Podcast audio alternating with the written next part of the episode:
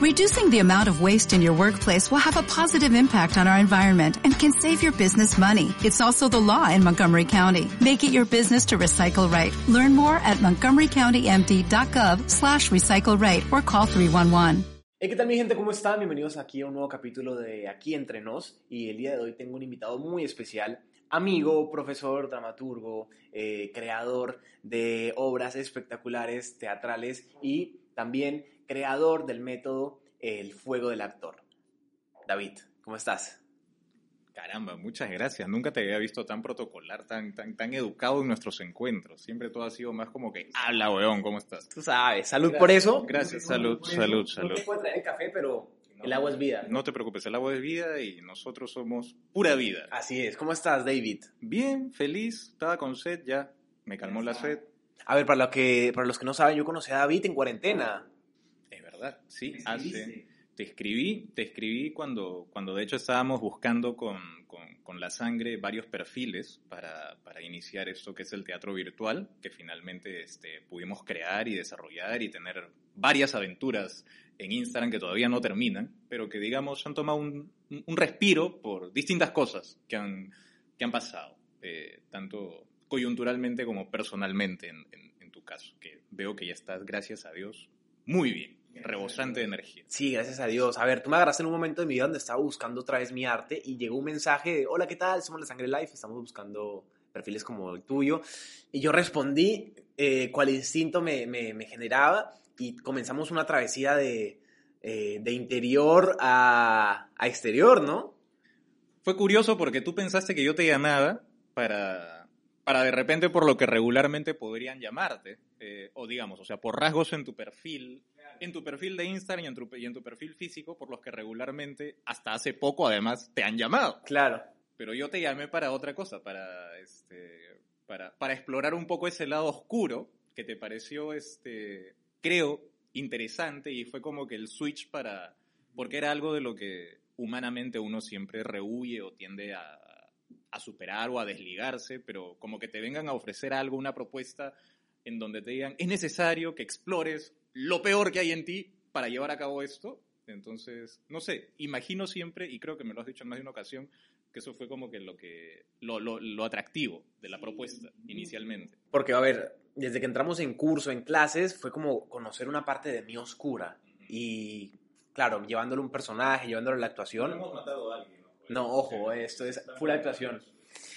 Pero, pero conocí una parte de mi oscura que realmente me permitió crecer y creo yo que fuimos creciendo también juntos, ¿no? No, definitivamente. Creo que eh, la, ambos nos hemos enseñado un montón de cosas, ambos hemos, hemos descubierto un montón de cosas. Creo que, aparte, nunca uno deja de aprender. Y, y eso es lo importante, en todo sentido. Uno nunca deja de aprender. Porque cuando llegas es lo peor.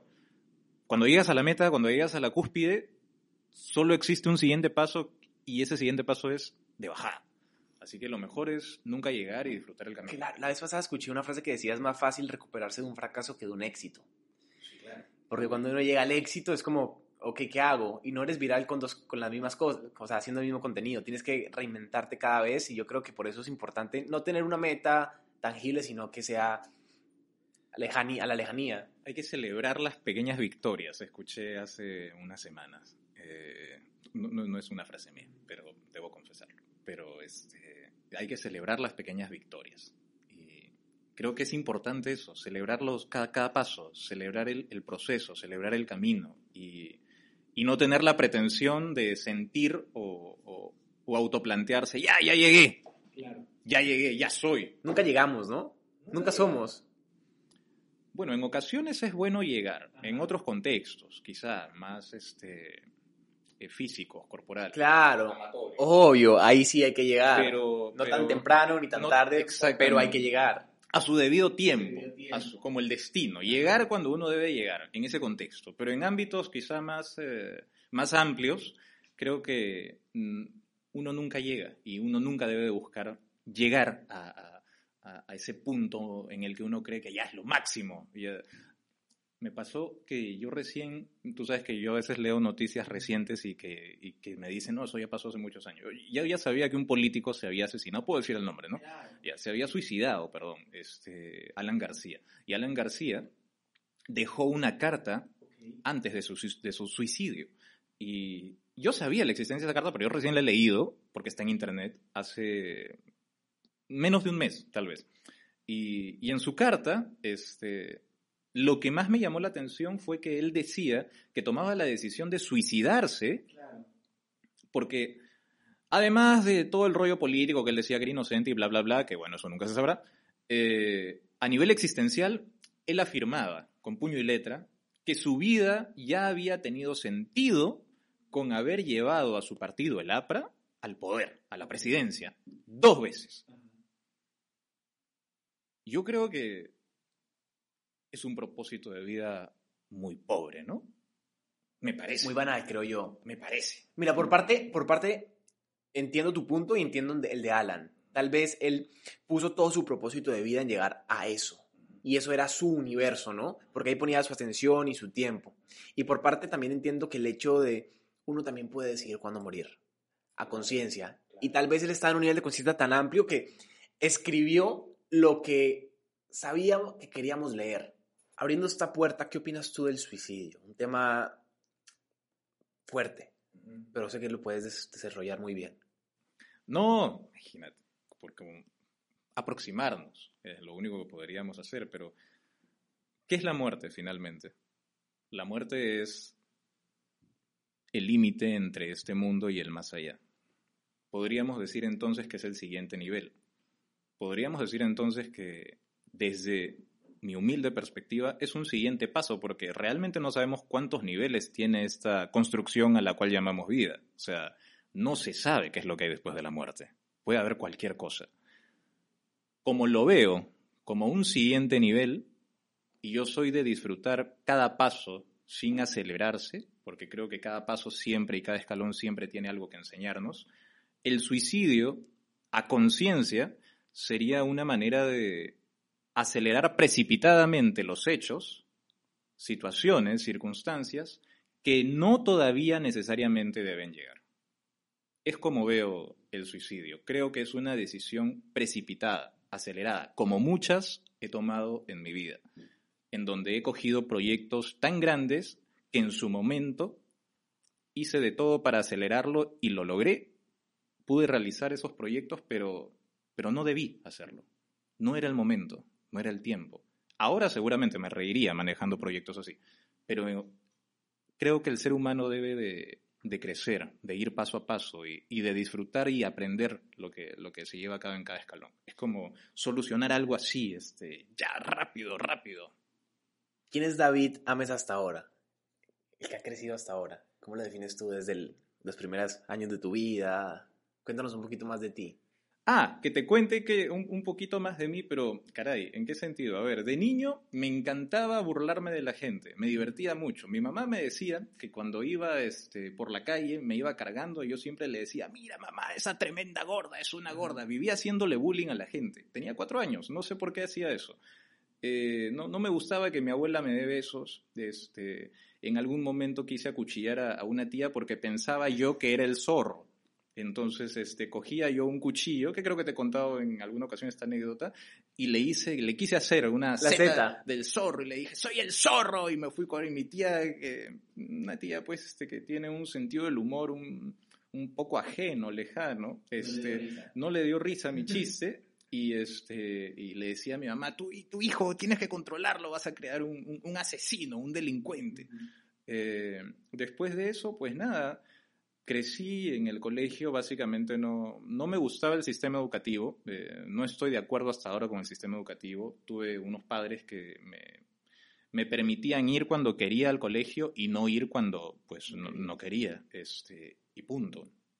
Eh, terminé, terminé el colegio, por supuesto, primaria y secundaria, pero... A los 32. Pero no, no, no fui a, lo, a, lo, a los 32 años, pero fui este, a, eh, las veces que yo quería. Eh, ¿Pero fuiste mucho o...? Habían semanas que llegaban hasta un mes en los que faltaba al colegio. No quería ir. Iba así a la salida de los colegios, de, de otros colegios, no del claro. mío. Este, iba a salidas de otros colegios, este, a, a interactuar con, con, con, personalidades que quizá me interesaba interactuar por la edad, por la época, ¿no? En gran parte femeninas. pero, pero iba, no, no, no me gustó nunca ir al colegio. Era bueno, sí, en, eh, en cursos como inglés, como computación, pero la Comunicación. comunicación y lenguajes, te cuento que siempre fue, que todos los- el colegio fue ajeno a mí. Ajá. No, no, no era, no era brillante. ¿Y cómo así empezaste a darte cuenta que el arte era lo tuyo?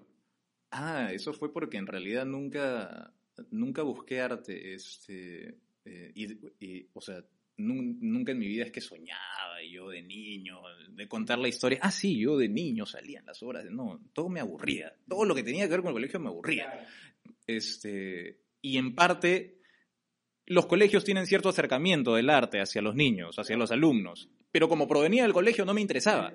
Entonces, este, nunca supe, sino hasta que estuve en la universidad estudiando administración y, era muy bueno en, los cursos, este, digamos, de línea, pero en los cursos de matemática empresarial los aborrecía y tampoco me interesaba ser bueno en eso. Pero claro, si no los aprobaba no podía seguir adelante.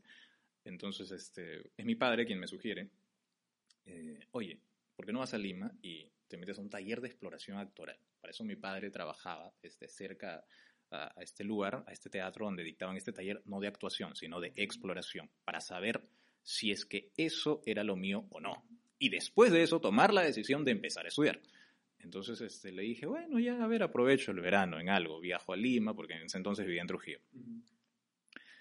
Pasó un mes, pasó dos meses, y al tercer mes, cuando ya hicimos una especie de muestra final de exploración, este, lo recalco porque mucha gente va a ese taller de exploración o ha ido a ese taller de exploración y dice, ah, ese es, es muy malo porque no te, es que no te enseñan a actuar, obviamente, no te van a enseñar a actuar en un taller de exploración, te van a enseñar, te van a hacer un acercamiento y punto, eso es lo que es. Entonces yo sí iba buscando para saber si era mi vocación o no. Y justamente fue en el momento en el que mi personaje eh, está a punto de dar el primer paso en el escenario, cruzando una de las patas del teatro. Cuando doy ese primer paso, literalmente, eh, no sé, pasó algo, porque el teatro estaba lleno, y empezó a llover. Increíble. Este, entonces, este, cuando di ese primer paso, no había lluvia en ese momento, pero cuando di ese primer paso dije, esto es lo que quiero hacer. O sea, fue como, como algo que activó esa pasión oculta que estaba dentro de ti, de la nada. Sí, porque hasta entonces yo había entendido qué es lo que era, pero no lo estaba de alguna manera experimentando. Entonces, esa muestra final era una experiencia cercana a lo que sería una muestra teatral, que no era propiamente una obra, obviamente, pero sí era una experiencia cercana. Para eso era el taller de exploración actoral. Pero sí tenías talento. Eh, al parecer sí, al parecer sí, al parecer sí, definitiva, con, con total certeza, con total certeza, eh, mi talento es crear universos ficcionales, de todas maneras. Eso es lo que sé hacer, es lo que amo hacer y es lo que me gusta hacer. Eres un héroe anónimo también, ¿no? Porque muchas, muchas cosas las que haces son escritas y quedan como detrás de bambalinas, ¿no? ¿Cómo lo tomaste? Sí, bueno, esa, esa, esos aspectos se han visto más repotenciados en pandemia, te diré. Porque antes de pandemia, este, al margen del talento o no, de, las pretensiones como cualquier profesional de cualquier rubro eran simplemente querer hacer dinero, este, querer hacer producciones grandes, comerciales, audiovisuales, eh, cosas quizá un tanto banales, que son más fáciles y de consumir.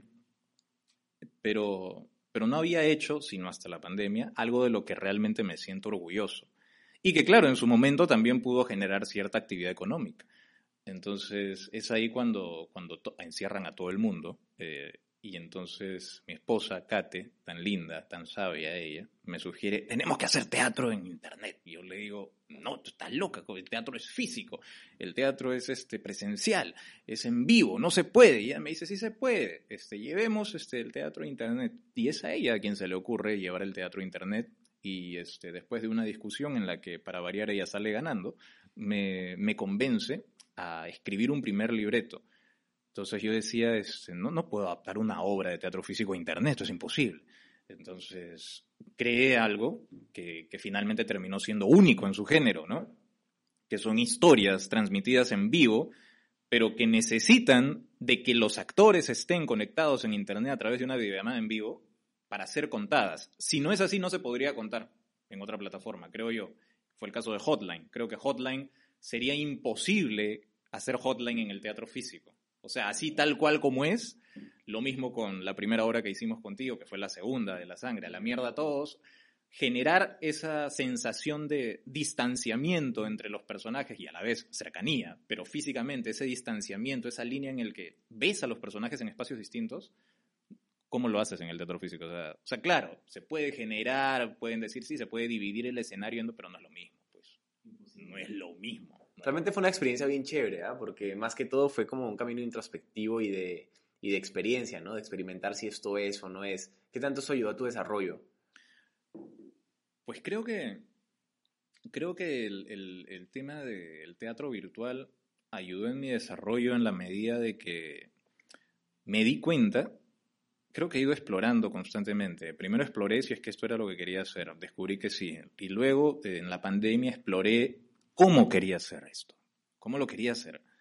Y, quería hacer cosas de las que yo me sintiera en verdad satisfecho, sin pensar en que ah, hay que vender el amor, hay que vender el concepto de la amistad y hay que venderle pendejadas a la gente. Claro, eso, eso me gusta mucho porque cuando tú escribes, tú no escribes con un propósito. O sea, tú escribes ¿Cómo es tu proceso creativo? Porque tú me decías, ok, ¿quieres transmitir esto? Y tú me decías, no, yo no quiero transmitir nada. Y a veces te olvidas de lo que escribiste incluso. ¿Cómo comienza este proceso creativo? Sí, sí, sí. Tú, tú más que nadie creo que sabes que soy muy sincero cuando en los ensayos este, los actores me hacen preguntas sobre los personajes y les digo, no sé. Este, pueden pensar de repente en un principio, ah, lo que pasa es que quiere que nosotros lo descubramos. No, no, en verdad no lo sé. Porque para mí, eh, crear ficción es, es, es como es como crear una, bueno, es crear una realidad. Entonces, y esto surgió en pandemia. Eh, ¿Qué es crear una realidad? Me puse a pensar mientras estábamos encerrados.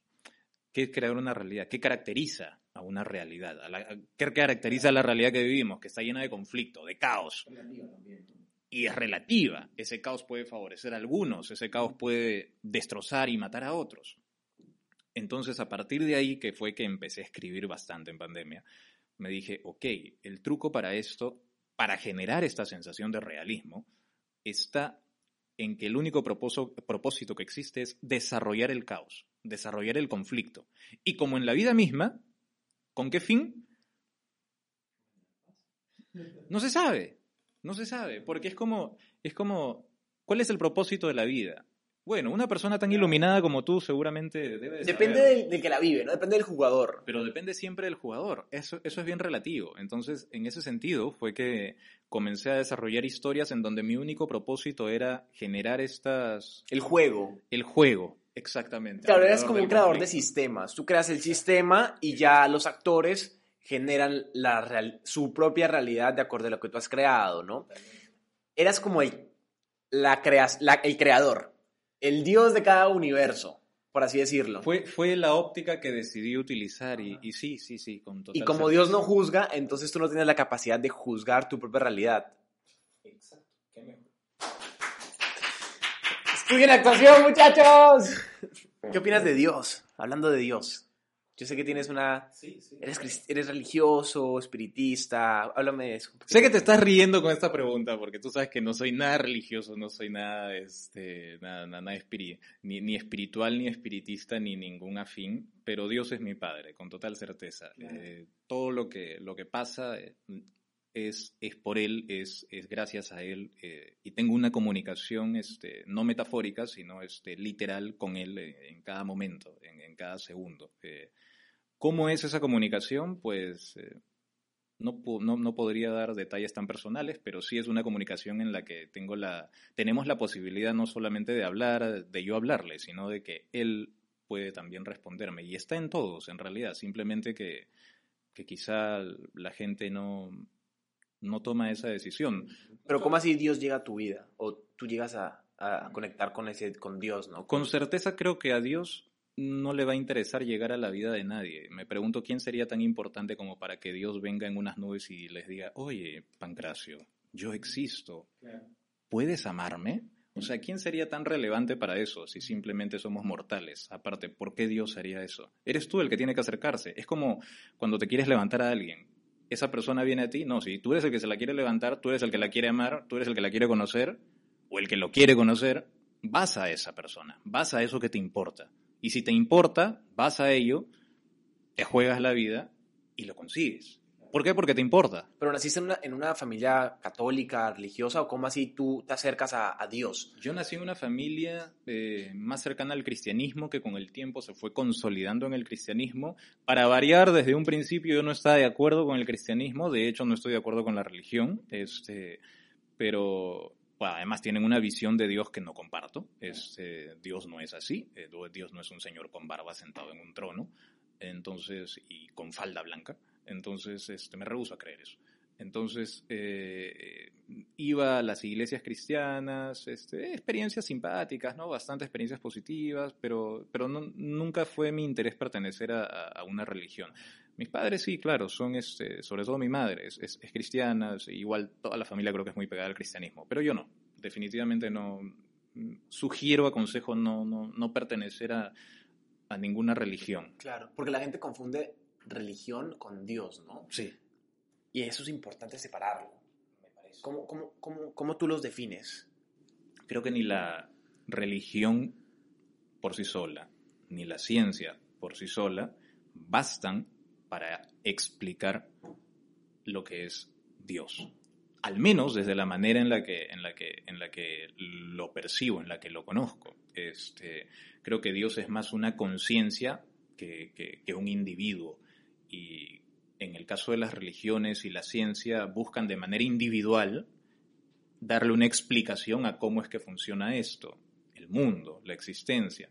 Se aproximan, pero no llegan a, a claro. explicarlo. La teoría del el Big Bang científicamente no es una teoría, uh -huh. es una hipótesis. Claro, tú tienes una teoría muy interesante, ¿ah? ¿eh? Bastante, diría yo. No sé si te gustaría comentarla. A mí me encantaría que lo hagas, pero si, si, si quieres hacerlo bien, si no, no. Sí, sí, pero acerca, acerca exactamente de qué. De la creación. Acerca de la creación. Sí, sí, sí, claro, claro, lógico. Este, de este mundo, de este planeta. Bueno, eh, a ver, a mí me parece, me parece, eh, sin ser tan conspiranoico, me parece que, que los humanos eh, hemos sido creados quizá por otros seres más avanzados o que la evolución del mono ha sido acelerada, ya que en un principio estábamos hablando de acelera aceleración, quizá por una civilización más avanzada, y es por eso que nunca se encuentra el eslabón perdido, eh, pero eso no implica que esos seres sean Dios.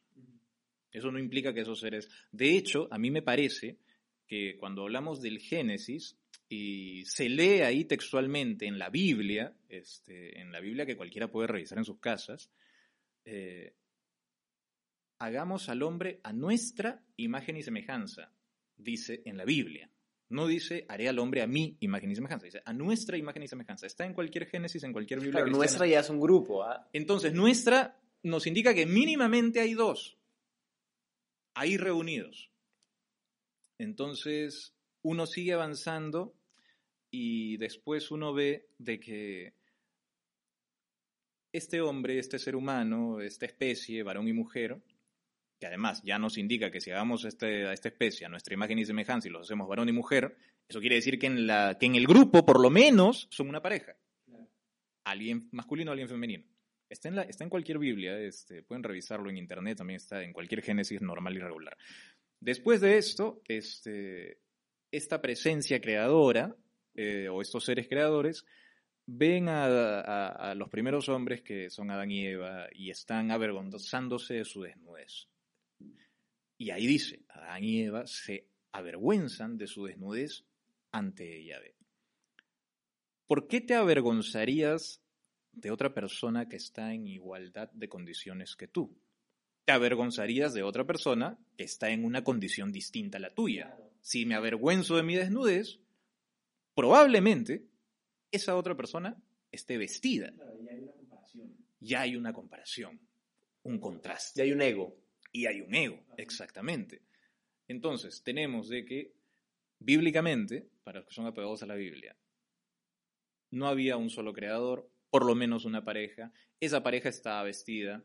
Más adelante vemos que hablan sobre la ira de Dios y que después de que hubo el diluvio, eh, Dios promete nunca más este, destruir al mundo con agua. O sea, Dios pide disculpas y se arrepiente.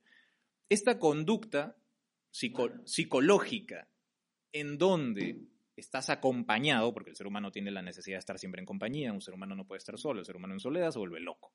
Entonces, esta necesidad de estar en compañía, esta necesidad de vestirse, este deseo de tener ira y después arrepentirse, bíblicamente, como está escrito, me parece a mí que describe a una conducta bastante más humana que divina. Claro, pero sería una conducta increíble. Está, lloviendo. perdón, he venido con mis hermanos Los Ángeles que están aquí. Dirías que es una conducta, so, o sea, poderosa, pero que no es Dios. De todas maneras, de todas maneras. Creo que, además, si hicieron, si nos hicieron a su imagen y semejanzas, me parece a mí que visto bíblicamente, visto bíblicamente, eh, desde esa perspectiva bíblica, me parece a mí entonces que estos seres que nos crearon son bastante parecidos a nosotros, pero que quizá probablemente con una conciencia, con una tecnología mucho más avanzada, pero que no son Dios y que eso no, no, no elimina la, la, presencia de Dios. Creo que la presencia de Dios va incluso mucho más allá. Dios no, ¿tú crees que a Dios le va a interesar si estemos vestidos o desnudos, dime tú? A Dios no le importaría porque es Dios. Pues. ¿Qué interés va a tener Dios de engañar a Adán y Eva con su desnudez? No, además yo creo que Dios no conoce de malo ni bueno. Yo creo que si realmente Adán y Eva hubieran sido los primeros seres humanos creados por el mismo Dios, no tendrían un concepto de que es malo y que es bueno porque nunca han tenido un ejemplo ajeno a eso. Exacto. Aparte, esta estrategia de te pongo algo, te lo pongo ahí, pero no debes tocarlo. Claro, ¿cómo sé yo que no debo tocarlo? La manzana. Ajá. O sea, ¿con qué sentido, bajo qué, bajo qué conciencia sabia un Dios le interesaría decirle a un mortal, oye, este, te pongo esto, te pongo esta, este vaso de agua acá, pero no lo tomes. Sé que vas a tener sed, pero no lo tomes. Igual lo pongo frente a ti. Eso, esa, esa, esa, esa conciencia de probar al otro es una conciencia humana. Claro, no creo que sería una conciencia de un simple Dios, de, de un Dios creativo, porque realmente ese Dios no pondría a prueba algo que él creó, ¿no? Exacto, obvio. Además, ¿para qué? Y ahora, ya, ¿cómo llegaste a esas conclusiones? O sea, ¿cómo empezaste a, filosofar sobre esto y, unir tantos puntos? Eh, a mí siempre me ha interesado leer la Biblia, pero evidentemente, no por un tema de fe, sino por un tema más este, de, investigación. Este, tú siempre me has culpado de ser muy racional, muy lógico, y lo he sido bastante tiempo. He aprendido junto contigo también a, dejarme llevar simplemente por las sensaciones, que a veces las sensaciones también saben. Son mensajeros, claro que sí. El cerebro plantea muchas preguntas, pero el corazón también puede ofrecer respuestas. Por algo está ahí, ¿eh? Por algo está ahí. Y yo siempre he sido mucho más racional, mucho más lógico. Este, y creo esa lógica y esa búsqueda de la razón del, de, analizar las cosas es, es, lo que me llevó a simple y llanamente leer la Biblia, pero no con los ojos de un fanático. De, un fanático religioso, sino con los ojos de alguien neutral, que por supuesto amo a Dios, conozco a Dios y no lo veo en la Biblia. Claro, yo siempre que desde ese punto de vista recibo mucho juicio, ¿no? Porque yo también me puse a pensar desde pequeño, ¿qué, es Dios? Yo siempre estuve en colegios religiosos y me hacían ir a misa. Y yo decía, realmente la gente que sigue a Dios está aquí culpándose por mi culpa, por mi culpa, por mi gran culpa. Entonces cuestioné la culpa primero. ¿Qué es la culpa? La culpa es estar arrepentido de algo. Ok, pero si tú estás arrepentido de algo, ¿cómo lo arreglas? Mediante la acción. Yo creo que aquellos que siguen a Dios simplemente son aquellos que son coherentes con la acción y van siempre con un propósito del amor, ¿no?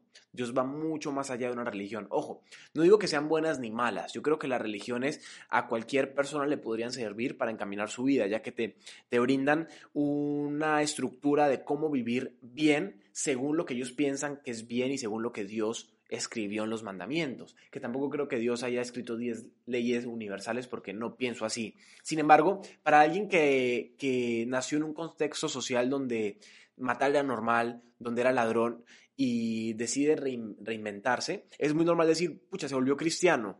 ¿Por qué? Porque encuentra nuevos valores en su vida que tal vez en su momento, en su niñez, no pudo encontrar porque nunca tuvo un ejemplo de padre o de madre. Entonces, al leer la Biblia y el cristianismo, te brindan valores de no robarás, no matarás, respetarás, etcétera, etcétera, etcétera. Entonces, te puede permitir vivir plenamente y dar como ese primer paso hacia la plenitud en, en una primera instancia. Pero después, si tú sigues cuestionando, te das cuenta de que Dios no creo ni el mal ni el bien, de que todo está bien, porque si no, ¿está mal que un árabe explote un avión por amor a Dios? Realmente el bien es relativo. Para ellos lo hacen desde el amor. Para nosotros está mal porque desde nuestra perspectiva está mal.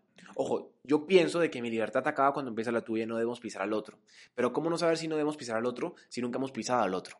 Entonces yo pienso que Dios nos dio la conciencia plena y abierta para venir a este mundo, no a experimentar, sino a recordar lo que ya somos, porque somos una partícula pequeña de, de lo que es Dios. O sea, estamos viniendo en cuerpo, tal vez sí, a imagen y semejanza de otra civilización ya mucho más avanzada, siendo como un experimento para recordar y conectar con nuestra verdadera esencia. Pero no sé, ¿qué opinas tú? Total, mira, a mí me parece que detrás de este mundo material está esta, este, este aspecto espiritual y, y, esta, y, todo, tanto el mundo material como el espiritual, son dos hemisferios de una misma conciencia. Eh, y esa conciencia es a la que, eh, desde mi perspectiva, considero que es Dios. Creo que Dios tiene una conciencia con dos hemisferios, así como nuestro cerebro tiene dos hemisferios, izquierdo y derecho. La conciencia de Dios me parece que puede tener este hemisferio material y este hemisferio espiritual. Todo se mueve dentro de esta gran conciencia. Me parece además muy, muy, muy curiosa también la similitud que hay entre la composición y estructura de las neuronas en nuestro cerebro y las estrellas en el cielo. Eh, me parece muy curioso cómo es que los protones y los electrones giran alrededor del núcleo del átomo del mismo modo en el que los planetas giran alrededor del Sol. Pero macro y micro, ¿no? Eh, el planeta Tierra está compuesto por 70% de líquido y 30% de sólido. Curiosamente, el cuerpo humano está compuesto por 70% de líquido y 30% de sólido. Estas similitudes entre lo micro y lo macro generan un patrón. Y bajo cualquier lógica, religiosa, científica, como quieran llamarlo, bajo toda lógica, un patrón, un diseño, inevitablemente evidencia una conciencia. En este caso, una conciencia superior. La naturaleza, nosotros, las ciudades, pueden ser muy grandes, inmensas, pero no son una conciencia como tal. Claro, tal vez somos el micro del macro. Exacto, definitivamente definitivamente. Creo que, creo que darse cuenta de eso es, es, es una gran prueba de que, de que una prueba de que el Dios religioso existe, creo que nunca se va a encontrar, pero una prueba de que existe una conciencia superior a la cual podemos considerar Dios, inevitablemente es que hay un diseño en todo. En todo hay un diseño. ¿Para qué? ¿Para qué? Lo acabo de descubrir hace unos días. Este, con certeza, con certeza, el sentido de la vida, con total certeza, es renacer. No reencarnarte, que es otra cosa. Renacer. Define, renacer. Creo que, creo que eh, no se puede encontrar un sentido a esta vida hasta que no has podido renacer. Y para renacer hay que vivir, matar y morir. Vivir, creo yo, cada momento como si fuera el último, matar todo aquello que nos contamine y morir a todo lo que no somos y todo lo que nunca fue. Cuando se ha experimentado esas tres etapas, uno renace. Y eres lo que eres y no lo que los otros quieren que tú seas, no lo que tu familia te ha dicho que tienes que ser porque si no te vas a morir cuando ellos se mueran. ¿Y con qué sentido renacemos? Solo cuando renaces puedes darte cuenta de ese sentido. Cada renacer es distinto. Por supuesto, no hay un sentido absoluto. Para mí, cada ser humano es único. Yo no creo en que todos somos iguales. Yo no lo creo. Para mí, cada ser humano es único. Para mí, cada ser humano es único, cada renacer es único. Eh, tengo un hijo, este, David Leo es único, yo soy su padre, Kate, mi esposa, su madre, pero él es él. Él no soy yo ni su madre. Y, y esa es la magia de, de, de, renacer. Creo que el, sentido de, esta vida es justamente eh, alcanzar y darte cuenta de esa especificidad en tu existencia. De lo contrario, uno vive siendo inconsciente o conscientemente lo que el sistema te plantea que debes ser, como muchos otros, lo que tu familia te dice que debes de ser, como muchos otros familiares. ¿Tú ya has renacido? Sí, con total certeza, con total certeza renací exactamente, eh, me di cuenta hace, hace unas semanas de que el sentido de esta vida era, la gente se, puede reír, pero sí, hace unas semanas me di cuenta de que el sentido de esta vida era renacer y, y me di cuenta cuando había renacido, había renacido hace mucho tiempo, hace muchísimo tiempo, cuando pasó eh, y no era consciente de ello. Entonces, pero con certeza el momento en el que renazco fue cuando pasó la anécdota de, del taxi y el ladrón. Sí, claro, por supuesto. Te encanta que cuente eso. Estaba caminando yo por la ciudad de Chimbote, por la noche, cerca al centro, con un amigo. Y yo acababa de comprarme un chullo. Eh, un chullo es un gorro tejido de lana para el frío. Este, que además había la boutique en, lo que, en la que lo había comprado me, había hecho esperar porque, porque era, era importado, era, era un chullo Abercrombie que me gustaba muchísimo y estaba celebrando, ah, qué bien, tengo este chullo que quería tanto. Y yo salí a caminar por el centro de la ciudad de Chimbote, al, ¿Con norte, tu chullo? al norte de Perú, con mi chullo, estrenándolo porque el frío empezaba a asomarse. Entonces, en una de las calles había, había una especie de, de, supermercado, pero digamos para vender cosas al por mayor, una especie de, distribuidor, eso, distribuidor de bodegas, una cosa así.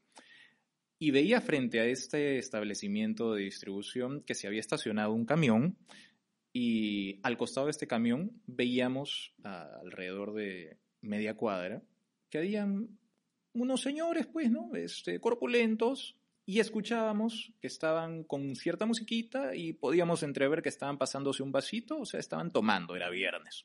Parece que habían terminado de hacer la carga y habían decidido tomarse unos tragos.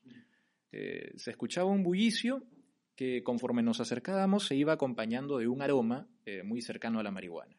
Entonces ya eran personas que, bueno, trabajaban este, cargando, descargando cosas, que estaban borrachas y tomadas y drogadas. Entonces, bueno, decidimos igual mi amigo y yo, eh, de manera imprudente, pasar por el medio de este grupo, de seis aproximadamente. Señores, nosotros tendríamos en esa época 17 años. Pasamos por el medio, pero nosotros dijimos, por más borrachos y drogados que estén, son trabajadores que acaban evidentemente de descargar ciertos productos para este distribuidor. Apenas damos unos 4, 5, 6 pasos luego de cruzar este, este grupo de personas este, alborotadas, siento que me arrebatan el chullo por detrás. Yo primero pensé que era mi mismo amigo, que a veces nos jugábamos bromas estúpidas propia de la edad, pero de ahí veo que mi amigo está mirando hacia atrás de mí y detrás de mí había uno de estos tipos, este, con los ojos rojos, que me miró y tenía el chullo en la mano. Acto seguido, el tipo este saca un cuchillo de la parte trasera de sus jeans y mi amigo me dice, ya, vamos nomás. Porque detrás del tipo con un cuchillo, drogado y borracho, habían cinco tipos más que también estaban en la misma condición y que probablemente tenían más cuchillos. Y yo un poco me quería rehusar, pero dije, bueno, Superman no soy, no todavía. Entonces nada, me fui caminando. Con mucha ira, con mucha ira, con mucha ira. Nos acercábamos ya al extremo de la vereda, íbamos a cruzar una pista y cuando estábamos acercándonos a esa esquina, eh, el tipo este nos dimos cuenta de que empezó a insultarnos y nos seguía y nos seguía y nos seguía y me amenazaba y me insultaba mucho. Y además yo estaba con ira porque me habían arrebatado mi, mi chullo Abercrombie que acababa de estrenar. Cruzamos la pista, llegamos al otro extremo, parados en otra vereda, y el tipo venía detrás de nosotros. caminaba medio tambaleante por el estado de drogas y alcohol. Y cuando empieza a cruzar, nosotros ya habíamos terminado de cruzar, cuando el tipo empieza a cruzar la pista para, acercarse a nosotros, con el cuchillo ahí en la mano, en plena ciudad. Yo le dije a mi amigo, este,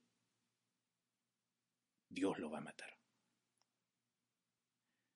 Y en ese momento, de la nada, el tipo este a mitad de la pista es embestido por un taxi que no sabemos de dónde apareció, no sabemos de dónde vino, eh, imposible, eh, y lo eleva por lo menos unos cuatro metros por encima de nosotros, y el tipo cae de la manera más extraña que es de cabeza, con sus pies totalmente hacia arriba, en vertical, y cuando cae desde esa altura, su nuca se quiebra. Y, nunca voy a olvidar ese crash del tipo ahí, y la sangre empieza a esparcirse por toda la pista. Asumo yo que muy probablemente se murió. Y tu chullo se llenó de sangre. Y el chullo se llenó inevitablemente de sangre. Y cuando vimos dónde estaba el taxi, simple y llanamente no había un solo vehículo en toda la pista de extremo a extremo. La razón me indica que, claro, producto de la ira, mis sentidos no estaban magnificados y que, bueno, el taxi estaba ahí desde hace ya un tiempo, hasta estacionado más allá de la pista y que probablemente pudo haber pasado y que de ahí en realidad se fue, no es que apareció y desapareció, pero yo no me di cuenta, curiosamente mi amigo tampoco, quizá ambos por estar enfocados en el momento. La razón me puede dar esa explicación, pero la razón nunca me alcanzó para, para explicar de que por más de que el taxi siempre haya estado ahí, que no es que haya aparecido y desaparecido, sino que haya seguido acelerando, haya seguido su camino y se haya fugado, eh, el hecho de que esté justo en el preciso momento en el que yo digo, producto de la ira, este, Dios lo va a matar, y ocurre esto, la razón no me alcanza para explicar esa singular coincidencia. Eh, creo que además las, coincidencias eh, surgen no por arte de magia. Creo que las coincidencias vienen como resultado de un proceso, como resultado de que algo va ocurriendo gradualmente y de, de repente se da. Pero me parece que esto no es una coincidencia, esto, esto se acerca más a algo que puede ser un truco, un milagro. Gracias, nunca pensé, gracias a Dios, nunca pensé que Dios lo mató. Eh, eh, quizá algunos estén pensando ahora, ah, wow, pero ¿cómo Dios va a matar por ira? No, no creo, ni sugiero que Dios lo mató. Jamás pensaría que Dios lo mató. Creo que Dios puso en nosotros el poder de hacer realidad lo que sea. Y en ese momento, activé esa capacidad de poder hacer realidad lo que sea si es que realmente uno desea algo, si en verdad, hoy me pasa muchísimo que varios alumnos dicen, ah, sí, actuar es mi sueño, muero por ser actor. Uh. No lo desean, pues. Realmente, si tú deseas algo, puedes hacerlo realidad. Que en ese momento, malo matar a alguien, por lo menos herirlo de gravedad totalmente. Bueno que no nos acuchille a, nosotros, eh, sí, también es bueno. Entonces, eso también me enseñó a que un milagro no necesariamente, realmente, es algo bueno, ni tampoco algo malo. Es que todo es, en realidad, ¿me entiendes? O sea, y cada quien tendría una perspectiva distinta de, de este suceso, pero tú lo exprimiste con respecto a tu, a tu crecimiento y, supongo que, que de acorde a lo que has vivido, lo vas percibiendo de manera distinta. ¿Cómo eso te lleva a renacer? Me lleva a renacer cuando me doy cuenta que evidentemente en carne propia experimento eh, este don que creo yo está en todos, de poder hacer realidad lo que uno desea, lo que uno en verdad desea. Que para mí eso es un milagro. Poder hacer realidad lo que uno desea Creo que eso es un milagro. Hacer realidad algo que no existe. Si es que en verdad lo deseas, sucederá y será realidad. Y tienes que accionar, tienes que, tienes que hacerlo. Importantísimo desearlo, importantísimo decirlo, como te gusta utilizar a ti la palabra, decretarlo, importantísimo, pero solo esas palabras y solo esa acción tendrá un resultado si es que en verdad deseas eso que dices y que haces. Profundo, ¿ah? Porque es como la ley de atracción, por así decirlo. Sí, claro, es como la ley de la, de la atracción que, que, en gran medida es utilizado para, para temas económicos, ¿no? Este, profetiza que vas a ser el hombre más millonario del mundo, profetiza que vas a tener un Ferrari. Eh, creo, creo que es importante el dinero, creo que es importante lo material, eh, pero el problema es que después de la muerte no te vas a poder llevar ese dinero y ese Ferrari. Y, e intuyo que la muerte dura más que la vida. Que lo que se viene después de la muerte intuyo que es más larguito que esta vida. Entonces, a mí siempre me ha, intrigado muchísimo eh, desarrollar cosas que pueda llevarme a esa estancia más duradera, a ese, a ese nivel en donde creo yo que todo va a ser un poco más largo que solo unos, unas cuantas decenas de años. Como que, como creo definitivamente, principalmente, el don de poder hacer realidad lo que deseo. Segundo, la paz. Creo que alcanzar la paz y estar en paz es que no tiene nada que ver con la hostia que te da el cura, sino que estar en paz es estar satisfecho con lo que eres y con lo que estás haciendo. Eh, creo que eso es estar en paz y haber, haber aprendido del pasado. Eh, y me parece que la paz solamente puede venir después del dolor. Creo que una persona que no ha experimentado el dolor no puede conocer la paz. Necesariamente, inevitablemente, debes de salir de, de tu zona de confort, de tu clase, del lugar en donde vives, de tu familia, conocer el mundo, conocer las necesidades, experimentarlas. Desclasarse. Desclasarse, que es importantísimo, y sólo así puedes llegar a conocer la paz. Creo que la paz va más allá de que reces no sé cuántas aves Marías y no sé cuántos Padres Nuestros. Creo que la paz va a aparecer en tu vida cuando has conocido y has logrado superar y dominar todas estas necesidades humanas que generan además un dolor muy grande. Claro, porque se confunde el concepto de paz con tener, con hacer, con llegar. Simplemente hay que ser. Obvio, creo que creo que uno está en paz cuando uno es lo que uno es, cuando uno está seguro de que uno es lo que uno es. Claro, pero de hecho para saber lo que uno es hay que experimentar lo que no somos, ¿no? Es la, analogía de no valoro mi cuerpo hasta que me, lo, me rompo un hueso, me duele y extraño estar bien. ¿Cómo saber? ¿Por qué no valoré cuando estaba bien cuando estaba bien? Se necesita experimentar una ruptura para saber qué es estar sano, ¿no? Sí, es, es, es inevitable. No puede haber cura si no hay una enfermedad.